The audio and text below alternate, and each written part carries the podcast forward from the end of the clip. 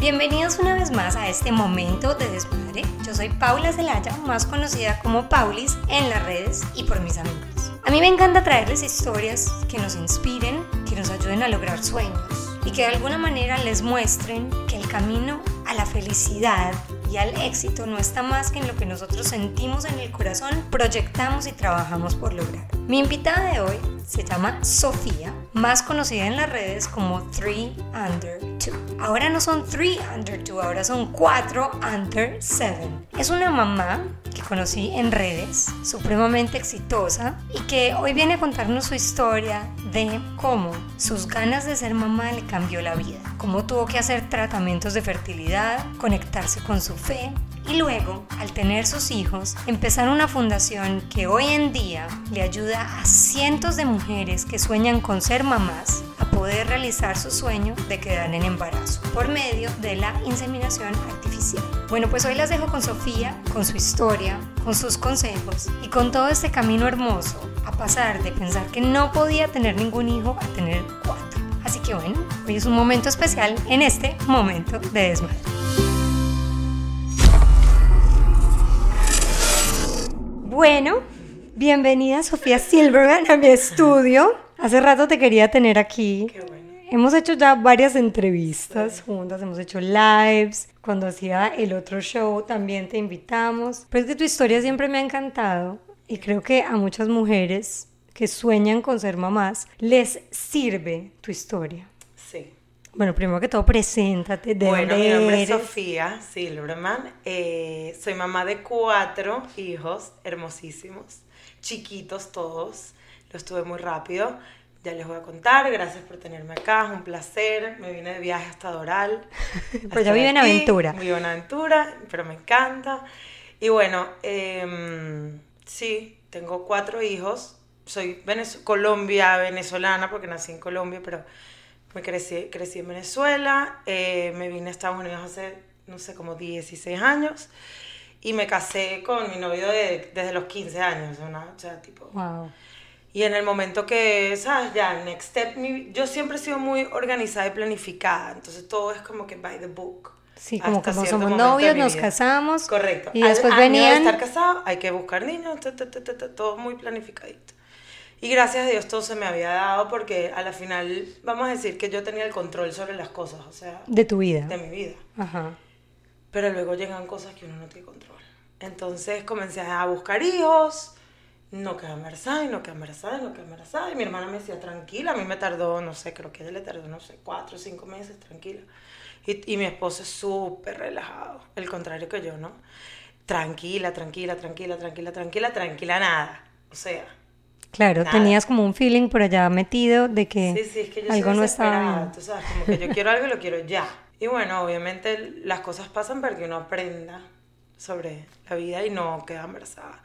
Después de chequearme, ir al ginecólogo y ta, ta, ta, y pasar meses y meses y meses y meses, ya casi al año de no poder quedar embarazada, fui donde un doctor ya de fertility. De fertility. Sí. Bueno, pero vamos a, vamos a rebobinar un poquito en la historia. Tenías muchas ganas de ser mamá. Muchas. Hasta ese momento habías controlado, como dices tú, tu vida y Sí. todo lo que pasaba maravilloso. Tipo, the perfect life. Claro. imagínate, Todo lo que quería Perfecto. I could have it, o sea, era controlable Claro. por mí. Y ya Hasta que la maternidad. Exacto, exacto. Bueno, esas ganas de ser mamá transformaron tu vida porque te diste cuenta que uno no tenías el control y dos que tenías que ser paciente Sí, y aprender muchas cosas. y aprender muchas cosas en el proceso. De mí, de la vida, de, de... Para mí es un higher power que es Dios, pero it could be anything. Puede ser energía o puede ser la propia energía que yo le estaba dando a mi frustración. Hasta mi ese cuerpo. momento de tu vida, ustedes son judíos. Sí. ¿Eras muy religiosa Mira, o eras más bien... nosotros, ok, no? mi familia no era muy religiosa. Mi familia, digo, mi lado, o sea, Ajá. mis padres y eso, nunca han sido muy religiosos. Eh, mi esposo sí, su familia es mucho más practicante. Todos somos tradicionales. O sea, eh, cuando creces en Latinoamérica, en una comunidad judía, son bastante close No, pero yo no creo que en Latinoamérica en todas partes, lo cual me parece Claro. maravilloso. ¿Por qué? Porque if we don't stick together es como que sentimos que nos que no están juntos. Sí. O sea, nos vamos pero eso a- es una cultura que viene, te- tenemos que hacer otro podcast de esto, Sí, pero es sí. una cultura que viene Cuando desde que los persiguieron No, y bueno, empezó la religión. claro. O sea, siempre se juntaban. Primero vino nuestra religión y después Ajá. salieron el resto. O sea, Claro, claro, no, El yo sé, Viejo ustedes son- Testamento es, es nuestra, ustedes. nuestra Torah, que es nuestra, como decir, Biblia. La Biblia, ajá. ¿Ok? Eh, entonces, Pero después fueron perseguidos toda la vida. y de ahí viene que más, siempre andan guerra. juntos. Israel Claro. está en guerra en este momento. Mi hermana vive ahí y están en guerra en este momento, ahorita. Hoy están en guerra. Ay, qué Hace tristeza. dos días mi- mis, mis sobrinos no pudieron ir al colegio, yo no sé qué. Hay bombas todo el tiempo. Es muy duro, es una persecución muy dura. Entonces fui, intentamos siempre permanecer como que bien unidos, Unidos. por protección. Claro, y lo y que no asimilación, y lo si que no, y lo que se ve desde afuera es una comunidad que siempre está unida, Sí, y que se impulsan, que siempre, se ayudan, siempre. que viven todos como Eh, sí, juntos. siempre. Súper lindo. Y Entonces, dentro de eso hay claro, diferentes, obviamente, niveles. Cada quien hace lo que quiere y, y eso no te hace ni mejor ni peor. Claro. Pero bueno, mi familia no era tradicional, más no tan practicante como la familia de mi esposo, mucho más day to day. Y en ese momento yo era bastante tradicional, estaba en un punto medio, vamos a decir, entre mi esposo y mi familia, sea de religión. Él nunca me forzó a hacer nada de religión, tipo, por ejemplo, él tiene restricciones de comida que se llama ser Kosher. Yo no era kosher, él sí. Y él me dijo, mi casa tiene que ser por mí, pero tú no tienes que ser. Y obviamente yo no era en el comienzo. Y cuando todas estas cosas me pasan, yo me alejo más. Es como que... de la religión. Un poco. Te dio rabia. Me dio rabia. Pero eso Yo pasa agarré bastante. esa, esa actitud. ¿Sabes cuando algo malo o algo de aprendizaje te pasa? Hay dos maneras de tomarlo. O aprendes o te da rabia. ¿Ok? A mí me dio rabia. Ajá. Estaba brava. Yo estaba brava con Dios, estaba brava con el de al lado, estaba brava con, con todo el mundo. Ya mis hermanos habían tenido hijos. Son mayores que yo, mis hermanos, un poquito. Y ya cada uno tenía dos hijos. Y mm, era duro, ¿sabes? Como que yo ya quería también estar en ese... Claro. Yo quería que mis hijos tuvieran primos de su edad, por más de que nadie vive aquí, porque mi hermano vive en Bogotá y mi Y tu hermana en Israel. pero, you know, como que estaban todos en esa onda y yo no lo podía alcanzar. Claro, y eso y te no lo podía manipular, más. no estaba en mis manos, no estaba en las manos de mi esposo, nadie me lo podía regalar, nadie lo, ¿entiendes? Era como que frustrante para mí, me imagino para mis padres, para Aarón, mi esposo, o sea, él fue él, un apoyo enorme, yo nunca en este tiempo me peleé con él, que es súper raro, súper raro. Él me dejó llorar, me dejó gritar, me dejó sentir y él estaba ahí, tipo, tranquila, yo estoy aquí, we're fighting together, no, Ajá. o sea, estamos juntos en esto. Y no. estamos buscando bebé juntos. Exacto. Entonces, ¿en qué momento llegas a, Bueno, a ya decir como de- que necesito un sí. tratamiento? Bueno, ya, cuando ya, ya estaba desesperada, mi esposo me dijo, bueno, ok, ya, ahora sí, tipo, let's do this, ok. Fuimos a un doctor y aquí todo es muy, tú sabes, by the book. Y me dijo, te tienes que hacer todos tus exámenes. Y yo como que, yo no te yo, el problema no es mío, porque tipo, yo soy muy regular. Yo nunca he tenido, un- Claro. Never skipped una, o sea, nunca me he saltado un periodo, no, o sea, entonces tú te tienes que hacer exámenes, tu esposo se tiene que hacer- hacer exámenes, yo no sé qué. Bueno, a él, los de él son muy fáciles, lo hicieron, nada, no salió nada. Y nada, a mí me hicieron hacer exámenes. Un día me dicen, bueno, te toca ir a tal lugar. Y yo le dije a mi esposo, sabes que ya quédate porque pobrecito perdiendo tanto trabajo. Y fue un examen difícil, que es de las trompas Sí. y es doloroso, que no sabía. Y mm, ahí me dijeron, tienes una trompa bloqueada. O sea, tipo, Ahí encontraron el el problema. problema. Eso no te quita 100% los chances, te los reduce mucho. Ok. Y yo sí pienso que hay una conexión entre El cerebro. esto y el cuerpo. Pero ¿qué sentiste en y ese la momento? energía. Yo soy muy de energía. Claro. Que yo le estaba... Me sent- se me cayó el mundo. Era como que... O sea, no porque tener un problema, porque a mí no Claro. me importa X, pero era como que yo... O sea, no, no entiendo. Todo este tiempo... he sido tan bendecida, he tenido todo, no todo se me Era como que, ¿cómo no sabía esto antes? Claro. ¿Sabes? Como que, ¿por qué?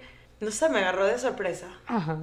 Pero bueno, en ese momento dije, ok, qué bueno, encontraron un problema, vamos a solucionarlo. Ya, Ajá. ¿sabes? Súper. Bueno, pero eso es una muy buena actitud. Claro, es que Listo, hay un así. problema, quiero solucionarlo, una. hagámoslo ya. Yo, problemas hay, pero Me vamos a encanta. solucionarlo. Ok. Yo también soy como medio así. Sí. Yo como, bueno, esto es un problema, ¿cuál No es la vamos solución? poner a llorar Vamos, por el problema. sí, le- tú- vamos a ver qué hay solución, si hay, Claro. que haya solución. claro. Entonces la doctora me dice, bueno, la solución es hacerte inseminaciones, sino ta- con tantos medicamentos. Entonces era, y cada vez incrementan más las hormonas si no va funcionando. Y si no, bueno, llegas a in vitro. Y todo yo lo pensaba así como que, in vitro, no, yo ahí no llego, yo no voy a llegar a eso. Una pérdida, no, yo nunca voy a tener una pérdida. Y siempre era como que llegaba a ese punto. O sea, llegaba, ¿tuviste pérdidas? ¿Cuántas Sí, pérdidas sí. tuviste? Dos, ahora te cuento. Entonces, me hice las inseminaciones, no funcionaron para nada. Fueron frustrantes porque ya ahí te estás comenzando a meter hormonas, entonces ya hay una medicina también jugando con tu, con tu ser, con tu actitud, con tu todo. Es como que te vuelves bipolar. Claro. De repente estás contento y de repente estás llorando. Pero, ¿sabes? Tienes que Claro. saber que eh, son las hormonas, no eres tú. Entonces eso también me, me tranquilizaba un poco. Pero bueno, no es fácil. Aparte te comienzas a engordar, Te cambia todo. en toda la cara. O sea, es como que todo un proceso que, bueno. Y sabes, está la sociedad, que no es fácil. Y todo el mundo, ¿y para cuándo vas a tener un hijo? Uy, no. Y cuando yo no sé qué, tú sabes que cuando uno Pero te voy a preguntar una cosa, porque siempre después de que llevas como un año de casada, la gente empieza a preguntar. ¿Tú les decías, No. tengo problemas? ¿O decías, no, todavía no, no, no estamos buscando No, bueno, algún día, si Dios quiere.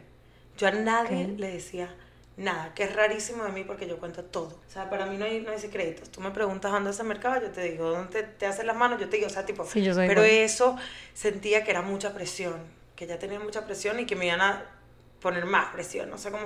Y bueno, de ahí eh, llegó un punto que me tenía que preparar para la próxima inseminación. Ya te habían hecho una Como tres.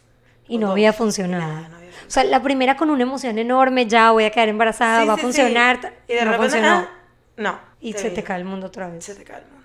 Y a los dos días tienes que comenzar de nuevo las hormonas. Ay, Dios. Porque todos los ciclos de, de, vamos a decir, de hormonas va con el periodo. O sea, es tu primer día de tu periodo, es tu primer día de tu ciclo. Entonces, ponte en el segundo o tercero, tienes que comenzar las hormonas. Entonces, es como que, ok, no te puedes caer, tienes que levantarte y seguir. Entonces, es como que duro. Ya iba como para el tercero o cuarta inseminación, que ya cada vez las hormonas son más duras. ¿Cuánto tiempo había pasado? O Un sea, otro año. Desde que comencé, no, como ya lleva en total un año y medio, ponte más o menos, en total. Y eso para una mujer que de Oh, verdad desea ser eterno. mamá es, claro. Era eterno. Yo ahorita digo que era un año y medio, yo digo, no puede ser, tan poquito, pero Pero en era ese eterno. momento, claro. Sí, sí. Entonces, nada, bueno, llego al doctor y, ¿sabes? Aquí es como una fábrica, todo es tipo grande, muchos Sí. doctores. Y me dicen, no te podemos dar hormonas y no te puedes hacer el tratamiento este mes porque tienes un quiste por las hormonas. Dios, más cosas en el Entonces camino. yo como que me quedé ahí sí, porque a mí me gusta ser proactiva, me gusta, y le digo, le digo al- a la enfermera, ¿será que puedo hablar con mi doctora? Y me dice, sí, sí, ya va, un segundito, que ya de casualidad está acá, era fin de semana. Y de repente entra otra vez y me dice, no, no te puedo atender. Y sabes, yo dije, esto no es para mí, esto no es para mí. Yo no, yo no puedo, o sea, Claro. tipo, yo necesito un poquito más de sentimiento. No es que yo necesito que me abracen y me, y me quieran. Ay, no, yo doctora. sí. Y cuando voy donde un doctor, quiero que sepa mi nombre, ¿me entiendes? Pero sí necesitaba un poquito más de información, un poquito más de No, y un poquito- simpatización, claro. Como que estás Y estás pasando, pasando por algo- duro claro, y quiero te que me lo expliquen.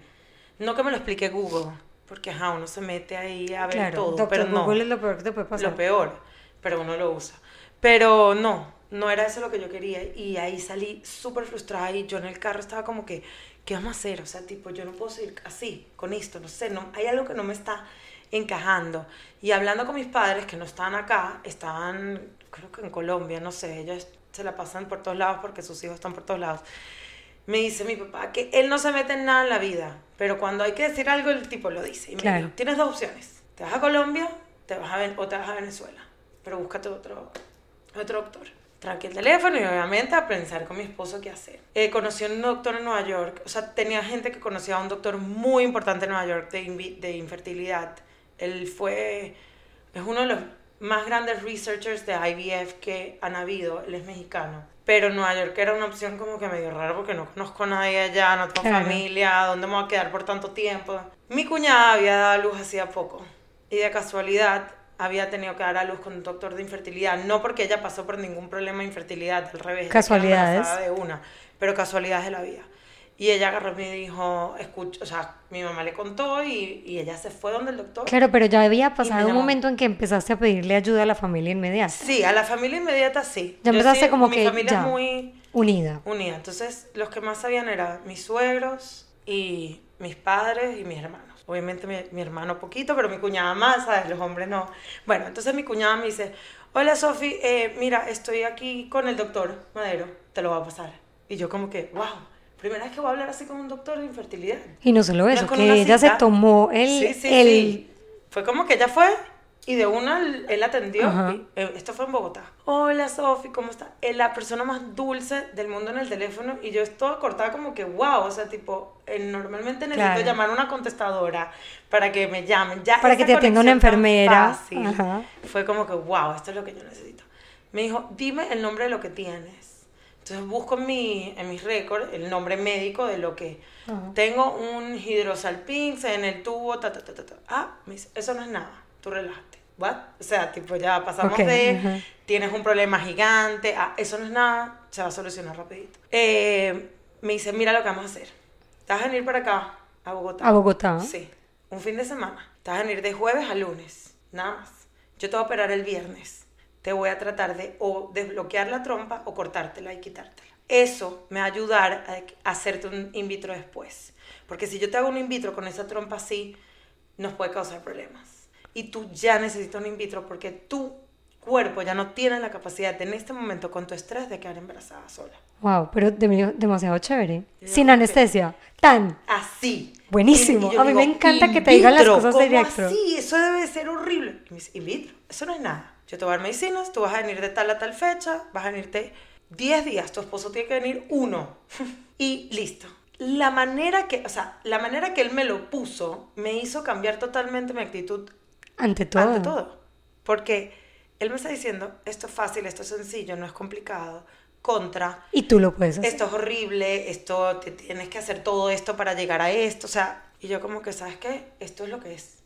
Esto es, esto es lo que yo necesitaba. Cuadré mi cosa, me fui a Colombia, me operé, volví ya con mis medicinas para acá, la fecha programada, comencé mis hormonas, mi esposo me inyectaba todas las mañanas, yo no puedo ver una aguja, así sea de este Bueno, tamaño. te voy a confesar una cosa. Yo, yo tengo pánico a las agujas. Ajá, imagínate. ¿Tú le tenías pánico a las agujas No también? es que es pánico, pero No, yo le no tengo mucho miedo. Estas son las chiquiticas, ¿sabes? Pero igual, yo no me puedo hacer así yo sola. Ok. No puedo. Entonces mi esposo todas las mañanas se levanta. Era como que su manera también de estar en el En involucrado, claro. Y me fui, me fui a Colombia. Eh, bueno, ya me operé. La operación fue una operación, eh, lamparoscopia, pero fue una operación primera en mi vida que me agarraban la vena. O sea, nunca te habías hecho nada. Nada. Dios. O sea, mi, operación fue primera vez que me agarraban la O vena. sea, yo quiero que escuchen que todo lo que Sofía hizo por su No, no, sí. bebé. Que ya vamos a Entonces- contar qué pasó después. Sí. Entonces, bueno, ya me fui, hice el tratamiento, pero cuando me fui a hacer ese tratamiento sí hice muchas cosas raras, porque por ejemplo no le dije a mi familia que iba, solamente mi mamá y mi papá. No le dije a mis hermanos. Mi hermano vive en Bogotá y yo me fui a Bogotá. Y nunca le No dijiste que estabas en Bogotá. No. Eh, no sé, había demasiada presión en mí y demasiada presión en que ese tratamiento funcionara. Pero presión en que yo- pensabas que te iban a criticar si el tratamiento no funcionaba. Puede ser. Otra pregunta. Cuando ves que te hiciste tres eh, inseminaciones, que ya ibas a llegar al in vitro, que desde el principio dijiste, yo no voy a llegar a eso, no me va a pasar, te pasó. ¿Nunca pensaste en me rindo? No, jamás. Nunca. Y nunca pasó por tu mente adopción. Mira, yo sabía que iba a ser mamá, de alguna manera. Y si Ajá. la última manera era adopción, era la Era manera. adopción, ok. Pero yo, yo en particular, hubiera hecho un millón de cosas más que hoy en día se pueden hacer antes de una adopción. No tengo nada en contra de la adopción. Y ese hubiera sido mi, No, está bien. mi resource si lo tuviera que hacer.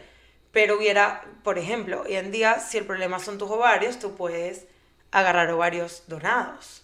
Si el problema es el esperma, tú puedes agarrar el esperma donado. Pero ya está en cada pareja Decir que es lo mejor para hasta cada pareja. qué punto y qué, qué camino toman. Eso es súper personal y aquí no hay bien o mal. Depende Lo que de lo que es mejor para, para juntos.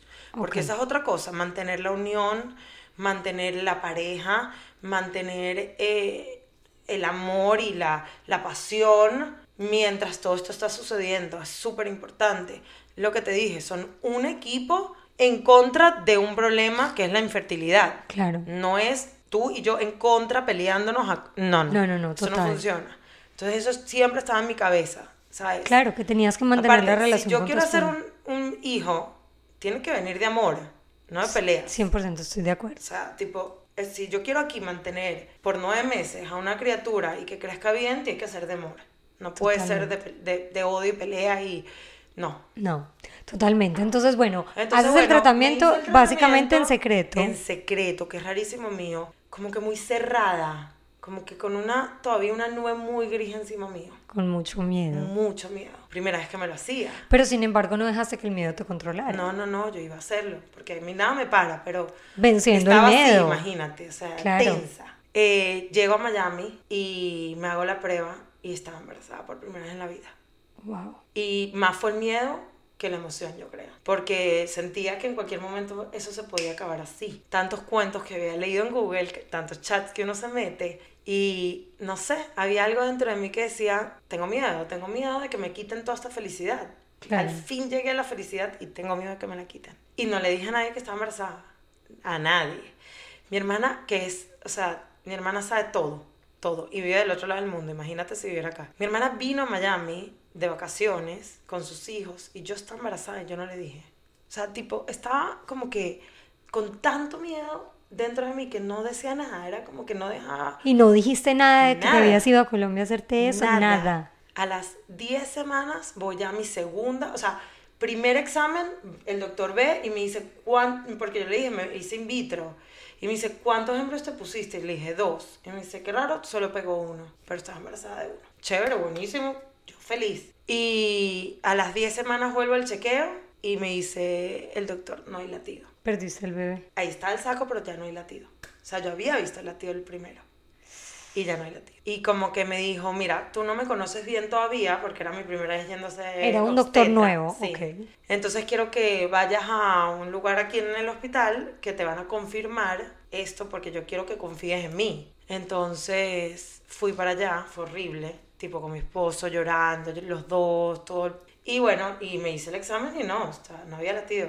Entonces él me dijo, bueno, te tengo que hacer un curetaje, te voy a sedar. O sea, esa era como la confirmación de la derrota. Horrible. Eso fue horrible. Ese fue el momento que, tipo, yo dije, más abajo no puedo llegar. Todo lo que pensé que no podía pasar, pasó. Y me dolió mucho porque por primera vez vi a mi esposo llorar de rabia, porque él estaba en todo el proceso súper tranquilo. Pero en este momento él sentía rabia por, por- o sea, hacia, no en contra mío, sino por qué yo tenía que sufrir tanto. Y bueno, pasé mi duelo acostada en el sofá de casa de mis padres, gracias a Dios ellos están acá de vacaciones. Me acosté en el sofá de mis padres por días y ahí estuve. Nada más me iba a dormir a mi casa y volví a casa de mi mamá. Ahí está. Hasta que un día me paré y dije, aquí no voy a tener un bebé, acostada aquí, y esa es mi meta. Y más bajo de lo que ya llegué, no puedo llegar. Ya todos los miedos los pasé y estoy viva. O sea, tipo, ya el dolor... O sea, ya me pasó todo lo grande. malo que me podía pasar, ya me pasó. Ya, ya me pasó. Ya, y no me morí. Y estoy bien. Y ya, me tengo que parar. Y tengo que volver a seguir intentando. El doctor me dijo, el de Colombia. Y en todo este cuento seguías brava con Dios, con la energía, la vida, con todo. todo. Sí, Brava. brava. En ese momento yo decidí dar un cambio. El doctor de Colombia me dijo, mira, Sophie, it happens. Pasa. De, creo que son de como que cada cinco embarazos uno termina en pérdida. Entonces, Y lo cual no es solamente in vitro. o sea, es no, súper común. Yo perdí mi primer común. bebé. Es súper común. Yo perdí mi primer bebé. Fue muy fácil quedar embarazada para mí. Pero el sentimiento que estás Es describiendo es horrible. Es horrible. También de nueve semanas. Es horrible. Sí. Es horrible. O sea, uno siente que, que se acabó el mundo. Sí, sí, hay algo que se murió dentro de Claro. ti. Pero es después durísimo. lo que tú dices es verdad. Hay un momento en que Ajá. así no, fue. o sea, va a pasar. Sí. Como que uno tiene la meta y uno dice, Es como no, que pasas va tu a duelo porque tienes que, tienes que dejarte sentir. Y hay que llorar. Hay que llorar, pasé mi duelo y ya, me paré. Y dije, esto era como octubre o noviembre, octubre yo creo, o noviembre, no me recuerdo bien. Y en diciembre, bueno, ya vienen las vacaciones. Y nunca le contaste a tu familia. Ahí ya le conté a mi familia. Ahí ya le conté a mi hermana y todos y todo. Estaban como que, wow, no me dijiste, pero estamos aquí para ti, esto y lo otro. Como que no te vamos a juzgar. No, Estamos aquí. revés. Punto. Bueno, Y en diciembre me iba de vacaciones con mi familia, que para mí es lo máximo porque no estamos nunca juntos. Entonces dije, ¿sabes qué? Me voy a agarrar un tiempo libre. No voy a pensar de esto hasta enero. Voy a hacer ejercicio, voy a hacer dieta, me voy a sentir bien conmigo misma. Voy a pensar en solamente en mí de este momento a enero. En enero veo qué voy a hacer. O sea, vuelvo a intentar a comenzar. Me fui de vacaciones, hice ejercicio, hice varios tipos de terapia con una persona que quiero muchísimo, que ella hace masajes, eh, muchas cosas, o sea, muchas cosas de energía. Me concentré en mí. O sea, 24 horas al día, lo único que pensaba era en mí. Pero eso es súper importante, porque es que si tú no estás bien, nada alrededor tuyo está bien. como que a mí. Claro, a encontraste el centro. Y en enero, casual, o sea, ya llegué, yo no sé qué, me vino el periodo y comencé otra vez mis inyecciones, mis hormonas, mi cosa. Da la casualidad que mi cumpleaños por los últimos años antes de eso, yo, había, yo me había ido de viaje con mis padres y la familia de mi esposo, tíos, primos, hermanos, padres, todo de viaje. Una vez nos fuimos a Margarita, una vez nos fuimos, casualidad, porque a mí me gusta viajar mucho. Y entonces me dicen en una cena, me dice el tío sin saber lo que está pasando, alguien me dice, ¿y qué vamos a hacer para tu cumpleaños? Y casualmente mi cumpleaños era el momento que me tenía que ir a Colombia. Entonces yo como que dije, no, me voy a ir a Colombia. Y me dicen, ok, vámonos todos. Nadie sabía lo que estaba pasando, mis suegros. Y yo como que, bueno, vengan. Y se, o sea, es que la energía de familia es una cosa linda. Sí, ya aquí mis hermanos sí sabían que me estaba haciendo esto y esto, pero no tanta extendía la familia porque tampoco, o sea, como que ni muy, muy, ni tan, tan, tampoco. Bueno, se vinieron todos a Colombia. Yo me fui un poco antes porque me tenía que ir antes. Y el día que me pusieron mis dos, los dos embrios, o sea, me hicieron la transferencia, eh, porque el in vitro tiene dos procesos, vamos a decir, eh, importantes. La extracción de los óvulos, que es el momento más durito, a mí me fue muy bien, la verdad. Te extraen, te punzan en los ovarios y te extraen los óvulos después de estimularlos. Y luego está la, eh, la transferencia, ya sea de un día, tres días o cinco días o congelados, que lo que hacen es que te ponen los embrios. ¿Ok? Eso es bien fácil. A mí me pusieron los embrios y de ahí me fui a recibir a toda la familia de mi esposo. El mismo día. Ese día. Que era el 24 de enero, el día antes de mi cumpleaños. Pero eso no duele ni nada. Nada, nada. Y no te mandan reposo. En ese momento no mandaban, yo no sé, las cosas van cambiando. Sí, y dijiste nada, yo me voy a dedicar a disfrutar a mi familia. Disfruté, pero tanto. Fue el mejor cumpleaños de mi vida. Mi hermana, que le encanta celebrar, ella estaba del otro lado del mundo se encargó de llenarme el cuarto de flores, de no, O sea, tipo, todo era como que bellísimo. Pero tú tenías felicidad. Felicidad, o sea, lo sentía dentro de mí como que ahora sí me llegó el momento de hacer esto y hacerlo con buena energía. Feliz. Se iba a hacer a, a, a, mi hijo, mis hijos, en ese momento no sabía, con emoción, felicidad, buena energía, positiva. ya esa rabia se me fue, la, nube gris pero lo, Pero lo que tú estás diciendo y para todas las mujeres que estén buscando En ese punto yo no sabía que iba a quedar embarazada. Claro, pero, pero sí quiero, porque es que de estas cosas uno nunca habla. Como que estás buscando un bebé, estos son los tratamientos, esta es la cosa, pero lo que tú estás diciendo es divino. Te preparaste tú y no te preparaste para, para hacer una maquinita que sea un bebé.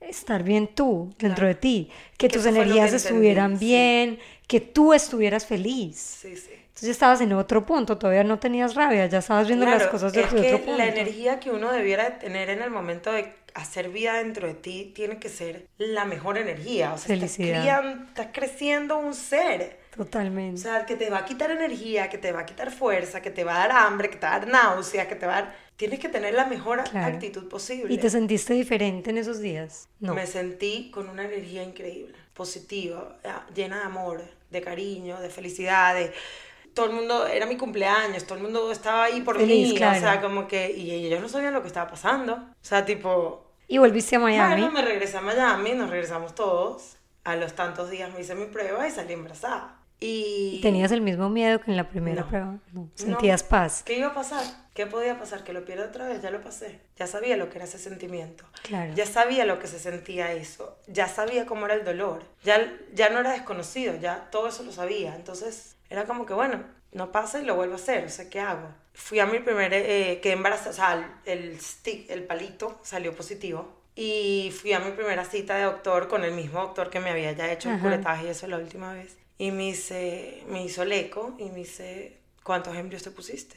Y le dije, dos. Y me dice, ahí están los dos. Y yo como Ay, que... qué voz, me pone como la o piel sea, de gallina. como que, wow, qué emoción. Bueno, entonces el doctor me dice que ahí están los dos embrios. Y obviamente mi cara de felicidad. Yo sabía que algo grande tenía que pasar después de todo esto. Mi esposo sí se puso pálido. Y yo como De que le cero decía- a dos. No, yo le decía, pero ya va, tú sabes que esto podía pasar. O sea, tipo, Ajá. nos pusimos, dos- o sea, esto lo discutimos. sí. Y él como que sí, sí, yo sé, pero... No se quiere emocionar tampoco por todo lo que No, ha no, no, pasado. él solamente tenía que procesar la información. Y esto pasaron como tres días que él me decía, dame chance, dame chance. Como el tercer día se fue a jugar fútbol, volvió a la casa y me dijo, Estoy listo. Estoy listo para ser papá de dos. Empezó mi equipo de fútbol. Bueno, fue el embarazo más divino del mundo, perfecto, me engordé, me puse gigante, o sea, tipo, lo disfruté. La felicidad de la familia entera. nada. En ese momento ni trabajaba ni nada, mi concentración entera era en lo que estaba haciendo. Compramos una casa nueva, más grande, porque vivíamos en un apartamento chiquito, eh, no salió la oportunidad de la casa, o sea, me dijeron, vas a tener twins, te sale eh, la oportunidad de esta casa, todo encajó en el huequito que tenía perfectamente que encajar en ese momento. Eh, hice el cuarto, todo fue una ilusión, nosotros organizamos el Brit Milá, que es como una primera comunión que se hace a los siete días a los hombres, que es la circuncisión, Ajá. eh, que todo era muy emocionante, porque eran dos. Eran dos Bueno, varones. En ese momento, no- bueno, al comienzo no sabía, fuimos al eco con toda la familia, me la traje a todo el mundo, Dios porque así mío. soy yo.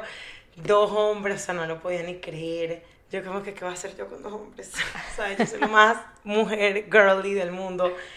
Eh, y bueno, yo, o sea, feliz, feliz, feliz, feliz, feliz, feliz de todo. Pasé un embarazo espectacular. Estábamos sentados desde las treinta y pico semanas esperando porque, ¿sabes? Son twins. Yo juraba que iba a dar a luz Claro. súper temprano. Y nada, no había manera, o sea, no salía. Ya me ¿Cuántas habían semanas? dicho que, que tenía que ser cesárea porque uno de los babies estaba sentado. Y yo como que, bueno, perfecto, ya yo no tenía miedo de nada. Ya era como, Ya que- era como, ya, quiero mis lo que hijos. sea, lo que sea porque salgan y salgan sanos y llenos de vida y de, de felicidad, eso es todo. Y nada, a las 30, bueno, me comencé, me- se me comenzó a subir la tensión, me comencé a hinchar mucho, el doctor me tenía ahí muy mon- monitoreada por eso, y a las 37 semanas fui a mi chequeo, porque ya me veía cada tres días, y me dijo, te quedas. Y Hoy nace. te quedas. Hoy nacen los niños. Bueno, eso fue, o sea, me puse súper mal, me dio preeclampsia y me puse súper mal, pero, o sea, tipo, mi emoción no me le iba a quitar nada. O sea, yo estaba, me dieron una medicina, después de, de dar a luz me puse muy mal con lo de la atención y yo ni le paraba eso. Yo estaba feliz, a mí nada me iba a quitar la felicidad. Y me dieron una medicina que me dormía y yo le decía a mi, a mi esposa y a mi mamá, quiero abrir los ojos, necesito ver a mis hijos. Ay, qué belleza. Ábrame los ojos, necesito levantarme. Ay, qué hermoso. Y fue, wow, o sea, de verdad, bellísimo todo, di pecho, eh, obviamente no fue fácil, pero di full pecho por cinco o seis meses. Wow, con twins.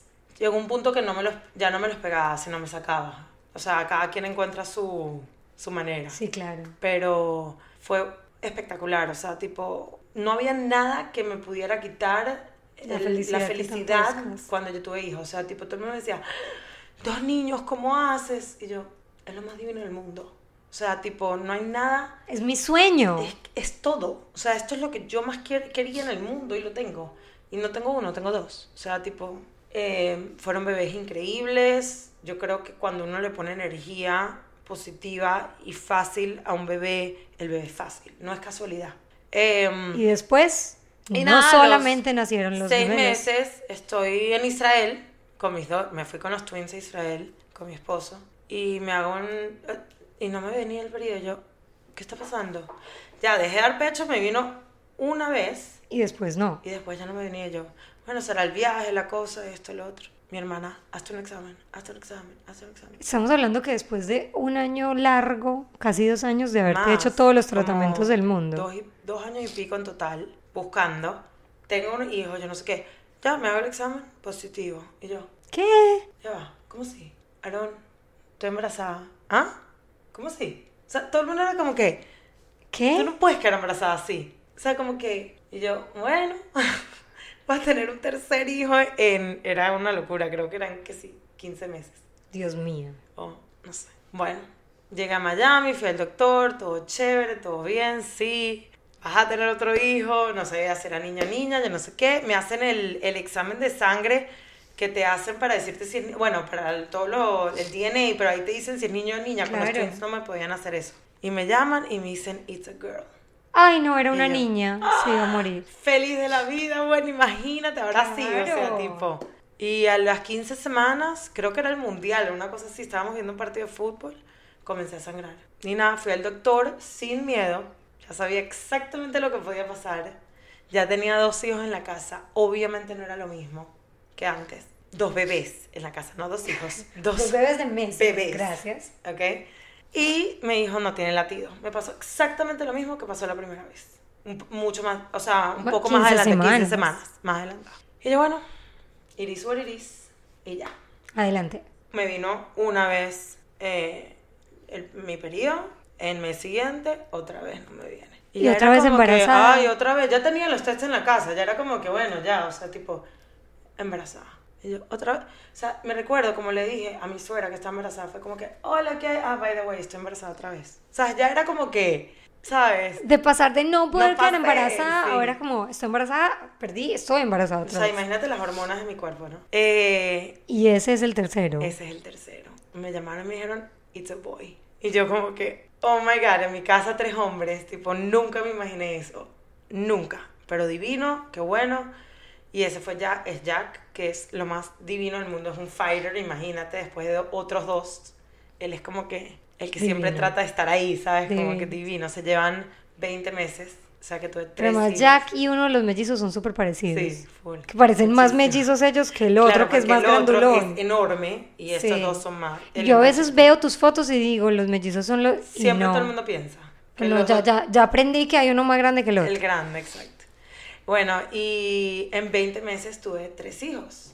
Por eso empezaron tus redes de Three, Three under Under two. Two. O sea, tres en menos de dos Sí. años. ¿Qué pasa en ese momento? Ya no tengo rabia, ya no tengo nada y me comienzo otra vez a unir a mi religión y a mi espiritualidad más que todo. Eh, comienzo otra vez a agradecerle al mundo porque la verdad es que fui muy bendecida y ver no solamente eso, sino que transformar mi dolor En felicidad. qué fue lo que pasó, qué puedo aprender y qué puedo hacer yo ahora por el mundo para regresar mi bendición. Y es ahí que aprendo que las cosas no se dan cuando uno quiere, sino cuando tienen que darse. Porque el tiempo de Dios es el tiempo perfecto, ¿ok? Que uno tiene que cuidarse a uno mismo. Que la energía que uno le da a uno mismo o a cualquier cosa es muy importante. Tú puedes atraer las cosas por tu energía o apartarlas, ¿ok? Que no puedo ser tan organizada y planificada porque no todo va a pasar como a mí me da la gana, porque así no funciona el mundo, y que tengo que tener más paciencia y vuelvo a mi espiritualidad, a mí, a mí, a mí. Y digo, ¿cómo hago para regresar esto? Como que para pay, pay it forward. Y digo, voy a hacer las redes sociales para abrir y abrir el blog para dar información. Información de lo que te había pasado a ti. Claro, de ser mamá de tres niños de 20 meses y de lo que pasó. Cuando yo escribo por primera vez mi primer blog y cuento mi historia, recibí muchísimos mensajes de gente diciéndome, yo estoy pasando por lo mismo. Y fue ahí que comienzo a ayudar, tipo, Esa es Alexa. sí, Alexa está hablando. No, eh, Siri. Siri, eso. Siri. Eh, comienzo como que a ayudar a la gente. Y, y entiendo que esa me encanta. Pero empiezas a ayudarle a las mujeres que estaban pasando por un proceso Ujú. de no Solamente poder quedar hablarles. embarazada. Es que tú no te imaginas la diferencia que hace en una persona que se quita los filtros, abre su corazón, le cambia la vida a un montón de gente Impre- alrededor. impresionante, o sea, tipo, solamente por ayudarlas contando mi historia y de que ellas se puedan desahogar con una persona que ya pasó por eso, ya es otra cosa, porque no es por mal, pero si tu amiga o tu hermana o tu prima no lo pasó, ella no te va a entender y no por mal. Pero es que nadie puede entender lo que Es que está nadie está en tus pasando. zapatos. Nunca. O sea, hasta que no vives la situación, nadie te entiende. entonces- y en ese momento decides abrir la fundación, además. Claro, entonces ahí cosas que pasaron y yo no sé qué, y casualidades de la vida, se me presenta una persona que me dice, yo me encargo en abrir fundaciones. Y yo como que, ok. Abro mi fundación, que era como que mi plan a futuro, no en ese momento, y digo, ¿sabes qué? Me llegó, listo. Abro la fundación y comienzo a buscar maneras de recaudar fondos, que no es nada fácil. La idea de la fundación es darle apoyo económico a esta gente. A la gente. Que, ¿Por qué? Porque cuesta muchísimo estos tratamientos, muchísimo. Entonces, yo decía, gracias Sí, a son Dios, yo miles lo de puedo pagar, dólares. pero la gente no, qué triste. Entonces, esta va a ser mi manera de regresarle al mundo lo que me- el mundo me dio a mí, que son mis tres bebés. Y eh, agarré y nada, comencé a recaudar fondos de manera, me tardó un año más o menos. Ok. Y como al año pude dar mi primera beca, ya llevo cinco, ¡Wow! ya acabo de dar la quinta, ¿Y han tenido bebés? están varias embarazadas. No, Sofi, Sí. eso es la devolución Sí. al universo, a Dios, a la vida Sí, llevo más cinco- grande. He dado cinco becas, no son 100%, o sea, Son ayudas, porcentajes. claro, O son sea, tipo, ayudas. o 10%, o 15, o 20, no, bueno, normalmente es más de 10. Ponte 30% del tratamiento, también depende de dónde están. Hay gente que está aquí, hay gente que Claro. está allá, en Colombia, que es mucho más barato. Claro. Entonces también todo depende y les doy apoyo, o sea, económico y eh, yo, completa, o sea, tipo de hablar, de sentarme, de escucharlas, de verlas, de lo que necesiten de mí. Guau, qué O sea, si hermosura. que yo vaya a agarrarle la mano mientras le sacan sangre, yo voy, o sea, no tengo problema de nada. Y esa es mi manera de como que regresarle al mundo lo que, lo que el mundo me dio a mí, a mis tres hijos. Volví totalmente a mi espiritualidad, al revés, me metí mucho más en mi religión, que es muy espiritual. Y me di cuenta que en verdad, o sea, eso es lo que hay que hacer, agarrar las cosas malas. Y obviamente que cuando estás pasando por eso no es fácil. Cualquier situación mala, olvídate de infertilidad, Totalmente. estamos hablando de cualquier... Cuando estás metida en el problema no es fácil, pero cuando logras salir, voltear y decir, ahora, ¿qué, puedo, qué aprendí? Más importante, ¿qué aprendí? ¿Cómo me volví mejor persona por esto? ¿Y cómo puedo ayudar yo ahorita? Espectacular. Entonces, Pero además de eso... todo eso pasó. Uy. Y luego yo le dije a mi esposo, el día que yo di a luz de Jack, o sea, tipo en la cesárea, en la operación, le dije a mi esposo, esta no es la última vez que yo estoy aquí. El doctor me dijo, no puede ser, Sofía, que estás pensando en eso ahorita. Yo, yo voy a tener un cuarto hijo.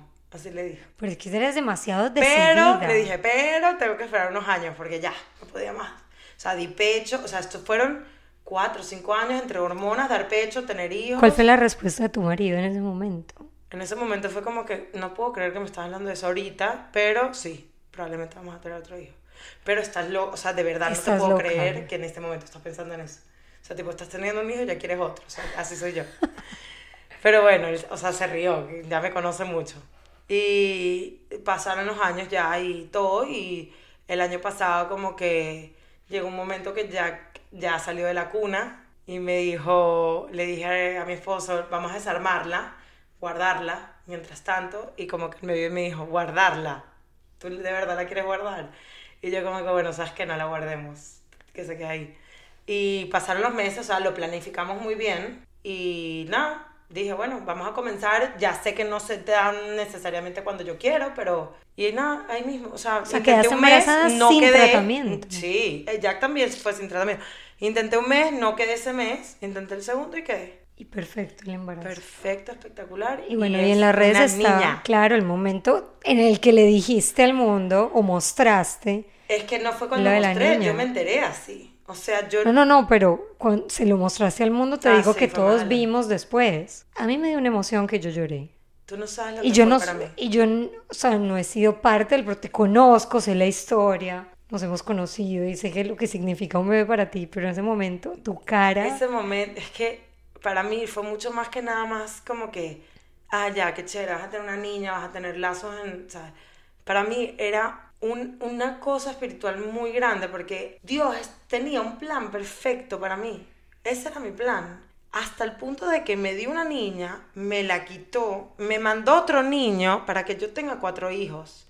Porque si ya que hubiera sido niña, yo no creo que hubiera tenido más hijos. Entonces, o sea, como que hay un plan perfecto dentro de toda esta locura que pasó. Eso fue para mí la emoción cuando me dijeron es una niña. y te tomó como un segundo decir, ay Dios mío, O sea, bueno, para mí un hijo, o sea, yo- obviamente ya cerré la fábrica cuatro veces. eso te iba a preguntar, en la última cesárea dijiste que querías otro No, no, no, no, no, no, ya. O sea, tipo, ya creo que mi cuerpo ni siquiera puede handle ya más. O sea, el doctor me dijo, tipo, No más, no más. se acabó. O sea, esta vez tuve placenta previa, o sea, y no, y en verdad ya, o sea, obviamente, pero es lo que te digo, o sea, como que yo sentí que como que se cerró ese día que explotaron las bombas mis hijos y salieron papelitos rosados por todos lados, fue como que, porque aparte me arriesgué, todo el mundo decía que qué riesgoso y qué presión tú de filmarte y que toda tu familia esté ahí y los niños explotan eso y sale papelitos azules y que ibas a hacer llorar. Y yo, no, yo no iba a llorar. Ya yo estaba lista de que era otro niño. Era hombre, para mí era hombre y ya, cuatro niños divinos. Pero cuando salió Rosado fue como que, wow, o sea, tipo, había todo un plan perfectamente dibujado y diseñado para mí y tuve que pasar por todo esto para volverme mejor persona y para yo regresarle al mundo. Claro, no, y para ayudar a muchas mujeres que quieren estar en lo mismo que tú. Qué historia más linda, eso. Esa es la intención de todo el... De todo. y entonces formaste la fundación, abriste el blog, haces tus redes y además escribiste un libro. Ok, yo primero abrí el blog, que lo tengo bastante abandonado porque no está fácil hacer todo. No. Ahora también trabajo, o sea, tipo, tengo un trabajo. Entonces, como que obviamente con cuatro hijos, un trabajo y todo, dije, déjame concentrarme en las cosas que más puedo ayudar. Claro, no y en verdad, lo que más ayuda es cuando la gente me escribe directamente y cuando necesita mi ayuda trato de buscar ya sea económica o emocional o, o, de guiarlos o de lo que sea, eso 100% lo hago, esa es mi prioridad. Tengo la fundación que ya hemos ayudado, gracias a Dios, ya he ayudado porque la verdad es que soy yo solita, eh, cinco personas, cinco parejas, cinco mujeres. O sea, eso me llena más que todo. Hay varias embarazadas. Tengo mi trabajo, tengo mi casa, tengo cuatro hijos y a mi esposo. O sea, tipo, estoy como que claro, en mucho, pero somos mujeres, nosotros podemos hacer todo. todo. todo. Te entiendo demasiado. Y bueno, ¿sabes? Trato de ayudar a todo el mundo que pueda, en lo que más pueda. No es fácil recaudar fondos, pero busco las maneras. Trato de hacer eventos, pero bueno, a veces no tengo el tiempo. Y bueno, están las redes, que es un apoyo para mí de, que la gente me conozca. Y bueno, pero mi bebé es la fundación. O sea, es como que lo que más me llena en el corazón es poder decirle a una persona, te puedas poder hacer tu tratamiento. Porque te conseguí lo que te faltaba. Espectacular. Eso es lo que más me ha... y de verdad le estás devolviendo al mundo. Y el libro lo escribí con una psicóloga que amo y adoro, se llama Yael Toledo. Eh, ella tiene una serie de libros de ayuda, es son manuales eh, que uno se sienta de 30 días, cada día te sientas a hacer como que un ejercicio de pensar o algo, y lo hicimos de, de in vitro, entonces te lleva, te acompaña por el proceso del in vitro. Y se lo doy siempre a la gente que necesita ayuda. Y en verdad siento que ayuda muchísimo y fue un emprendimiento súper chévere porque aparte de juntarme con Yael fue Yael es lo espectacular porque ella es divina. Y bueno, siento que hemos podido poquito a poco de poquito de chiquitico a chiquitico ayudar a gente y eso es y eso hace la diferencia. ¿Cuál sería tu consejo para todas esas mamás o parejas que están pasando por ese problema difícil para tratar de ver la luz al final del túnel? Primero que sientan todas las emociones que tengan que sentir. Que si tienen que llorar, que lloren. Si quieren gritar, que le griten a alguien. Que si eh, no, no tengan miedo de, de, de sentir. Permítase sentir. Sentir, porque es un proceso muy difícil y encima le estás metiendo hormonas a tu cuerpo, que eso lo hace más difícil. Y siento que si tú te dejas, es más fácil, en vez de contraer, como hice yo, yo, con, yo contraía todas esas emociones adentro de mí, aparentaba estar perfecta y fácil, y feliz y todo, pero adentro de mí no, no. Entonces siento que si uno lo suelta, no, no necesariamente decirle a la gente, porque si tú quieres ser súper discreta, está bien, pero, ¿cómo se dice? O sea, tipo, dejarte sentir y buscar la manera de llevarte bien con tu pareja porque esa unión y esa energía es importante, es muy importante. Bueno, de ahí vienen los niños. Exacto. Así que es lo que uno tiene como que, que, siempre tener en cuenta cómo empezó todo. Sí, tomar por el amor de esa pareja. Exacto, tomar en cuenta al otro, los sentimientos del otro, eh, tomar en cuenta que los dos están luchando contra una cosa, juntos contra algo, no separados contra algo, eso no va a funcionar muy bien y, tratar de hacerlo, o sea, sí, no te puedes tranquilizar, no te puedes relajar, eso es imposible, o sea, eso no es un consejo, sino just let it go, vive, siente y acepta tus emociones, porque no es un proceso difícil. Sofía, espectacular. Y que me llamen y me escriban, porque yo... Eso te iba a preguntar, ¿cuáles son tus redes? ¿Dónde te pueden contactar? Y bueno. Instagram es el que más uso, 3 under 2, entonces 3 es escrito T-H-R-E-E. e under y luego el número 2. Y ahí está mi mail, que lo contesto inmediatamente. Y por ahí. Por ahí. Así que bueno, aquí de todas maneras se los dejo aquí abajo, lo pueden ver y para los que nos están escuchando se los dejo en la información del podcast. Sofi, gracias por venir, por contarnos tu historia, por darnos tantos tips, porque a lo largo de la entrevista diste muchos tips hermosos. Y lo último que les quiero decir, un tip, algo que me decía mi abuela que nunca se me va a olvidar y se lo digo a todo el mundo que está pasando por esto. Hoy en día es muy difícil que alguien se quede sin ser padre. Hay muchas opciones, hay mucha tecnología, hay muchos niños que, que nacen y lastimosamente no tienen padres y necesitan padres. Uno simplemente tiene que abrir la mente un poquito más. Yo soy muy tradicional, pero a veces uno tiene que ser un poquito más abierto y decir cuáles son mis otras opciones y dejarse llevar por todas esas opciones que podemos tener, tipo o donación, donación de esperma, adoptar. Son opciones increíbles que las tenemos hoy en día. Me encantó este podcast, me parece que le hablaste muy hermoso a todas esas parejas que están pasando por el proceso y que sin saber o sabiendo estás inspirando a mucha gente en el proceso. Gracias por tenerme acá, se me fue la voz, no sé por qué. Tengo la, la garganta, creo que le grito mucho a mis hijos. bueno, somos mamás, ni te puedo explicar. Mi casa es divertida. Pero gracias por tenerme acá, de verdad. Ya te doy agüita. Cerremos. Gracias por estar aquí. Creo que hablé mucho. No, está buenísimo. Un millón de gracias, de verdad, por tenerme acá. Qué rico que estuviste. Arroba 3 under 2. Arroba soy Paulis. y nos vemos aquí la próxima semana en Momento de Desmadre.